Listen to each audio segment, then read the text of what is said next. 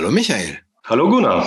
Wer bist du und was machst du? Ja, ich komme aus äh, Köln, bin verheiratet, zwei Kinder und äh, ja, ich äh, arbeite ja, im Büro eigentlich und wir versorgen halt den äh, Baumaschinenmarkt mit äh, Ersatzteilen.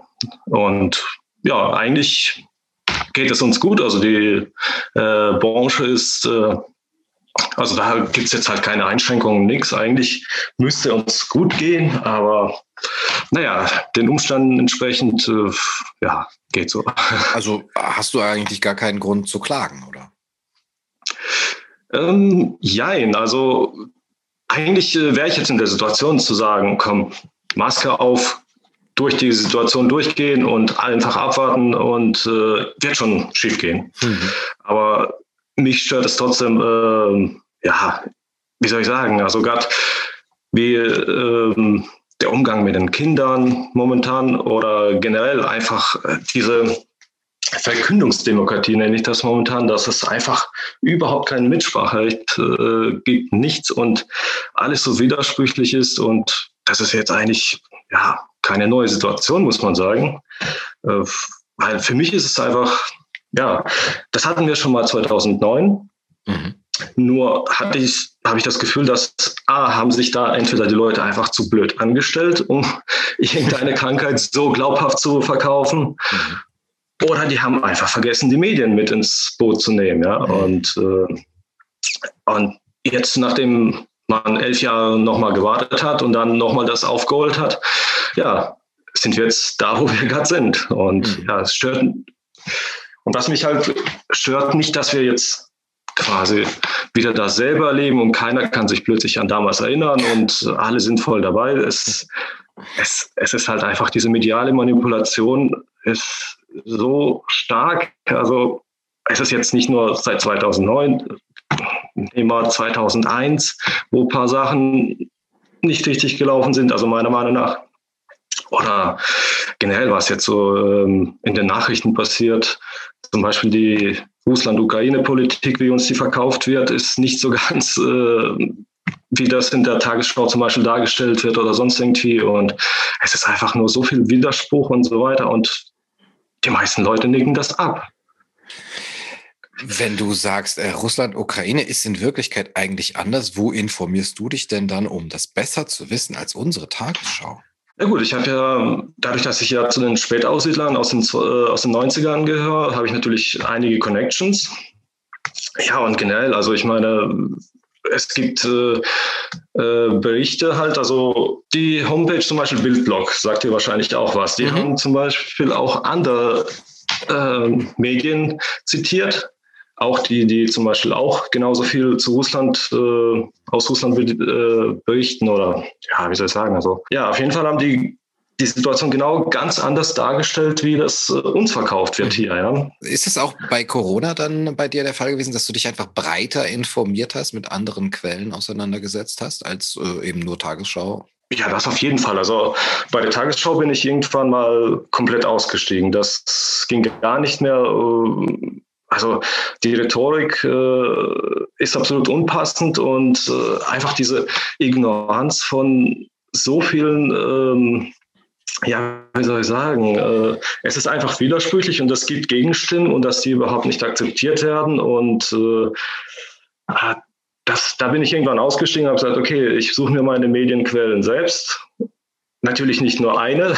Äh, ja, und bilde mir dann irgendwann meine Meinung. Und ja, wenn man das, ich, ich ziehe nochmal den Vergleich zu 2009, da sind so viele Parallelen.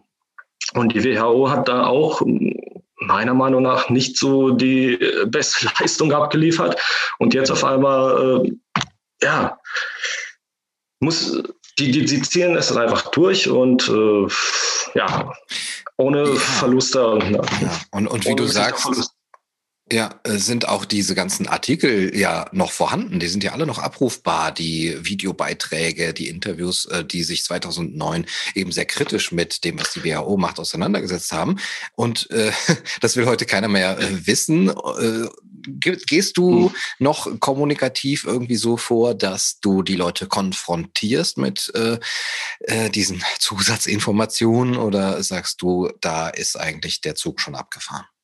Ja, ich konfrontiere natürlich gerne mit den alten Geschichten und so weiter, aber meiner Meinung nach ist der Zug abgefahren. Also ich glaube, ich habe äh, äh, bei der diesjährigen Pandemie, glaube ich, den Fehler gemacht, dass ich nicht irgendwie täglich mich mit äh, irgendwelchen Podcasts äh, vollquatschen habe lassen und äh, da auf dem Trip hängen geblieben bin.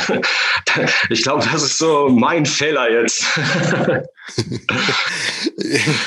ja, ich habe das Gefühl, sehr viele haben sich so berauscht am Anfang und sind äh, dann auf diesem Angsttrip hängen geblieben. Ja, das kommt mir so vor. Da hat man also eine Psychose und kommt nicht mehr raus aus den Wahnbildern. Mhm. Absolut, absolut. Ja. Du hast eben die, den Umgang mit den Kindern auch genannt. Das ist etwas, was dich da am meisten frappiert. Welches Element dieses Umgangs stört dich am meisten? Hm, gut, ich habe jetzt zum Beispiel äh, zwei Grundschulkinder. Ja. Ähm, meine große Tochter ist halt äh, vor drei Jahren eingeschult worden und der Sohnemann jetzt dieses Jahr. So, ich habe jetzt quasi einen Vergleich. Meine Tochter hatte alle ganz normale Einschulungen mit äh, Verwandten und Fest und was weiß ich. Und mein Sohnemann hat bis jetzt gar nichts erleben können. Er hat noch keinen einzigen Tag ohne Maskenpflicht erlebt und ähm, ja, die, man hat so das Gefühl, dass, also dadurch, dass meine Tochter das jetzt noch kennt, dass sie das noch damit äh, locker umgeht. Und bei ihm, ich weiß jetzt halt nicht, was dann hinterher rauskommt, ja, diese ganze Pflichtgeschichte, ja. Und ähm, ja, und zum Teil äh, ja, haben wir auch erlebt, dass ja, manche Betreuer, Lehrer, keine Ahnung, äh, auch ja, sind so angsterfüllt, dass sie zum Teil sehr genau auf die Maskenpflicht gucken. Wo ich dann den Kindern immer so versuche zu beibringen, hey Kinder, sobald es irgendwo ein Schlupfloch gibt, also zum Beispiel fest auf dem Platz, sofort die Maske aus, weil ich finde das halt einfach nicht gut. Das ist nicht gesund. Fertig aus. Also da braucht man nicht lange diskutieren. Mhm. Ja. Und äh, ja, das ist halt so der Hauptkritikpunkt bei mir. Ja. Also diese ganzen Verbote und sonst irgendwie.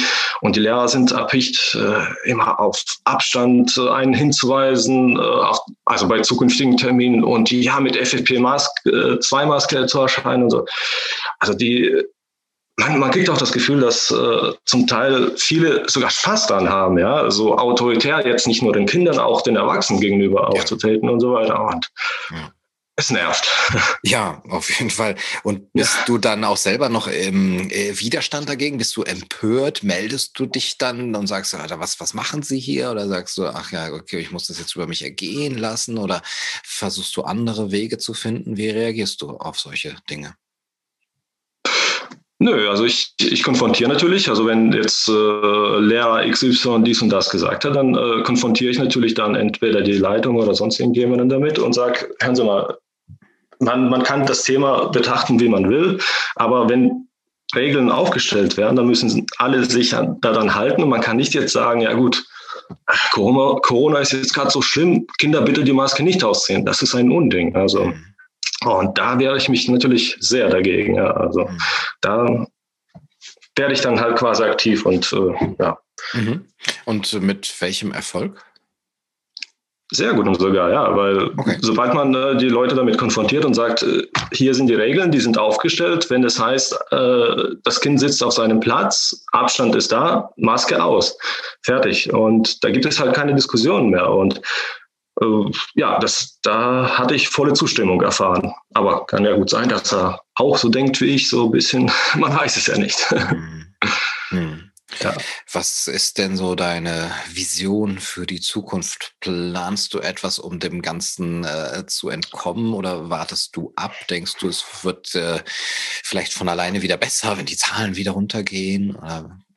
Ähm, ja, das ist, das ist so die schwierige Frage. Also, weil das, was ich ja am Anfang gesagt habe, dieses, diese Manipulationen von den Medien, die finden ja jetzt nicht seit gestern statt, ja, die, mhm. die, die gibt es schon immer. Und ich gehe immer durch die, diese und jene Krise und äh, bei mir bleibt was hängen.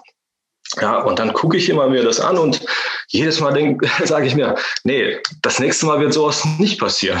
Und das ist zehn Jahre später passiert genau dasselbe und plötzlich weiß keiner mehr was und äh, fangen alles abzunicken, ohne jetzt äh, die Infos zu filtern oder sonst irgendwie und zu sagen, ja, war da nicht mal schon mal sowas und äh, soll man da nicht vielleicht mal ein bisschen vorsichtiger mit dem Thema umgehen? Äh, nee, gar nichts. Und ähm, äh, ja, wie gesagt, seit äh, zig Jahren gehe ich damit und mittlerweile gebe ich fast schon die Hoffnung auf, weil gut, das geht vorbei, die Zahlen sinken, allen geht es plötzlich wieder besser. Und dann, äh, wie lange äh, dauert es noch? Acht bis zehn Jahre. Und dann geht wieder das Ganze von vorne los und keiner weiß mehr, was damals war. Und dann geht's, und da verliere ich so langsam die Hoffnung. Ja? Und dann denke ich mir, okay, wahrscheinlich mache ich irgendwo einen Cut, mhm. steige so gesehen aus der Gesellschaft aus. Also sprich, bin nur noch quasi für mich da und versuche, mich äh, der Mammutaufgabe, meine Kinder auf diese Zukunft vorzubereiten. Ne? Also das heißt, weil ich befürchte, das wird immer zunehmen. Also es wird immer wieder krasse Geschichten geben, dies und das, und die, dass die nicht äh, so empfänglich für das sind. Also sprich auch mal hinterfragen und so weiter. Ich glaube, das denen beizubringen, wird eine Mammutaufgabe sein, gerade mhm. nach dieser Phase jetzt. Ja, es, es ist ja schon über ein Jahr, diese ganze Geschichte. Ja. ja. Du meinst auch, äh, dass du die Kinder mental und emotional ja so vorbereitest, dass die sich nicht äh, eben manipulieren lassen, dass sie weniger Angst haben? Richtig, also die sollen halt, äh, klar, es, es wird immer wieder einen Moment geben, es gibt Schockbilder, so wie die Menschen, die in Wuhan umgefallen sind, das kennen wir ja alle. Ja. Mhm. Äh, dann fragt man sich erstmal, aber trotzdem, man muss irgendwo, gibt es einen Punkt, wo man einfach reflektieren sollte, ist das wirklich alles, was äh, da aus der Kiste kommt, wirklich das? Soll ich mich nicht vielleicht mal nach links und rechts umgucken und äh, gucken, was die anderen dazu sagen? Ja? Mhm. Und ich meine, wir, wir haben ja sehr viele Infomöglichkeiten, ja. Nur dass die Infomöglichkeiten zum, nicht bei der Regierung ab, äh, ankommen oder beziehungsweise abgeblockt werden, ja. Und ja, und ich glaube, da kommen wir nicht mehr so schnell raus aus der ganzen Geschichte und ja, die Kinder müssen halt reflektieren können. Und das, ich glaube, nach nach dieser ganzen Erfahrung jetzt über ein Jahr lang äh, irgendwas befolgen zu müssen und äh, das wird schwer, ja. Ja, ja, ich glaube auch, das ist super wichtig, dass wir unseren Kindern da etwas mitgeben, damit sie dem Ganzen standhalten können, auch äh, für hm. die Zukunft. Das wird ja äh, eher schlechter als äh, oder eher gefährlicher und ähm, bedrohender werden als besser, dass hm. wir ihnen da wirklich auch so ein geistiges äh, Immunsystem verschaffen. Michael, vielen Dank für das schöne Gespräch. Ja, danke, Gunnar. Mhm.